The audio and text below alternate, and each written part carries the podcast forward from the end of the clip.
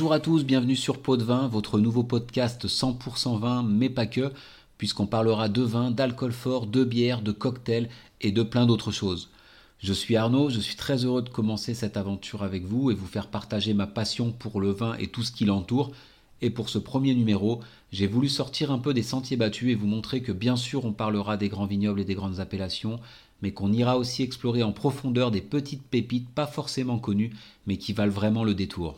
Allez, aujourd'hui c'est parti, direction la Côte d'Azur. Je vous emmène au soleil, on va voir ce qui se passe du côté de Nice et découvrir l'appellation Belay, dont Thomas Jefferson, le troisième président américain, était complètement dingue au point de présenter Belay comme le meilleur vin du monde.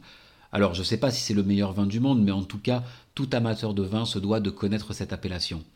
Sachez tout d'abord que ce vignoble a une spécificité unique en France, puisque c'est le seul situé sur le territoire d'une grande ville, en l'occurrence la ville de Nice. On se trouve bien sûr dans le département des Alpes-Maritimes, à l'ouest de la ville très exactement, sur les hauteurs de la rive gauche du Var. Alors c'est pas facile de savoir qu'il y a des vignes à cet endroit parce que c'est un tout petit vignoble, 60 hectares à peu près. Les vignes sont sur des coteaux qui culminent à une altitude d'environ 200-400 mètres et regroupés sur trois collines qui sont trois quartiers, Créma, Saquier et Saint-Roman-de-Bellay.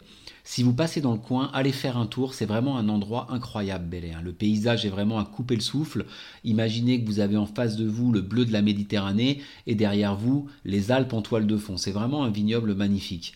En plus, Bellay est certainement l'un des plus anciens vignobles de France. Sa plantation remonte à l'époque de la fondation de Marseille au IVe siècle avant Jésus-Christ par les Phocéens évidemment, et ce sont eux qui implantent les premiers la culture de la vigne dans la région.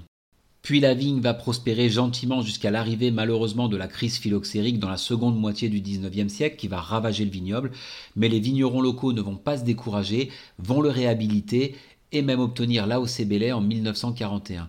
Donc Belay est une AOC ancienne, hein, puisque je vous le rappelle, les premières AOC en France datent de 1936.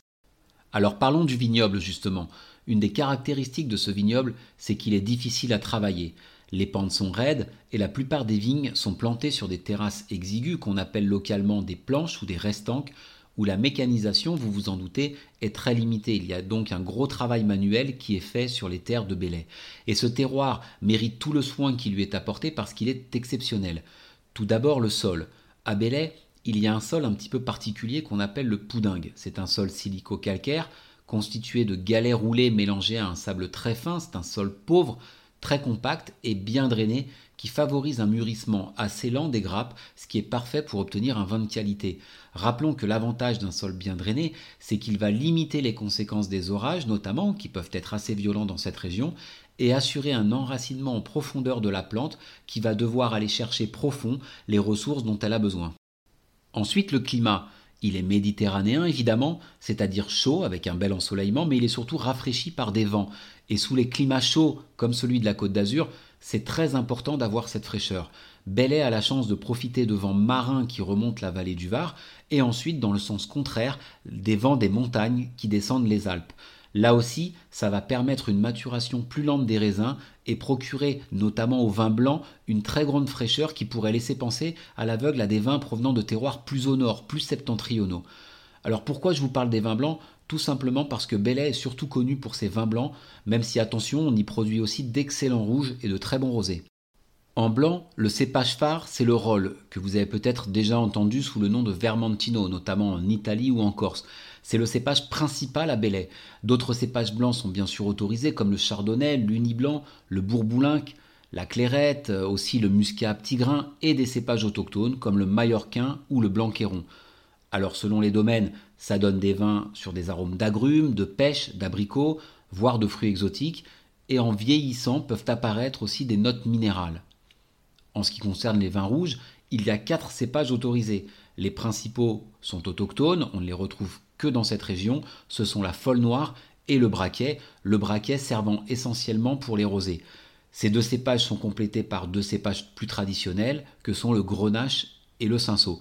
Alors ils permettent d'obtenir des vins sur des notes de fruits rouges, de griottes, d'épices douces, des notes poivrées également.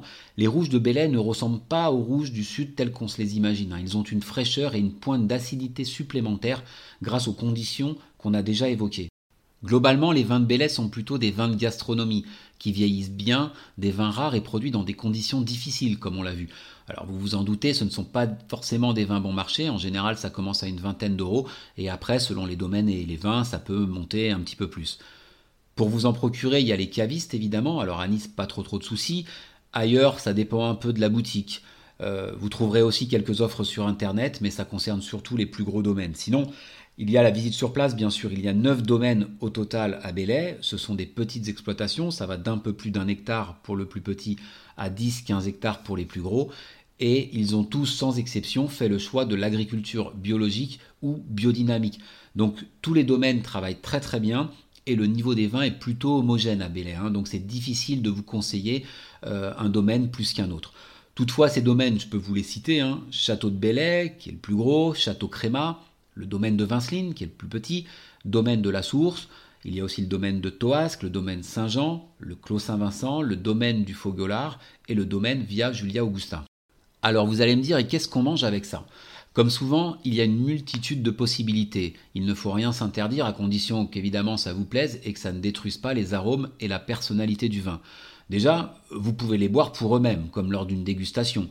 Euh, si vous voulez les accompagner, pour les blancs, évidemment du poisson, on est à côté de la Méditerranée, une belle dorade, une belle rascasse, euh, une volaille également, ça peut le faire, des fromages de chèvre, pourquoi pas une pisse saladière pour faire dans les spécialités niçoises. Pour les rouges, une bonne daube. Alors attention, la daube, c'est pas ce que vous croyez, hein. c'est un plat en sauce typiquement régional, un peu comme un ragoût, c'est délicieux. Pourquoi pas du gibier, des viandes grillées, voire même des petits farcis niçois. Voilà en conclusion, j'espère que vous avez appris plein de choses sur le vignoble de Belay. Merci d'avoir écouté ce podcast et si vous passez par Nice, je vous encourage à aller à la rencontre de ces vignerons du Belay et de découvrir ou redécouvrir si vous connaissiez déjà leurs excellents vins. Et tout ça avec modération bien évidemment.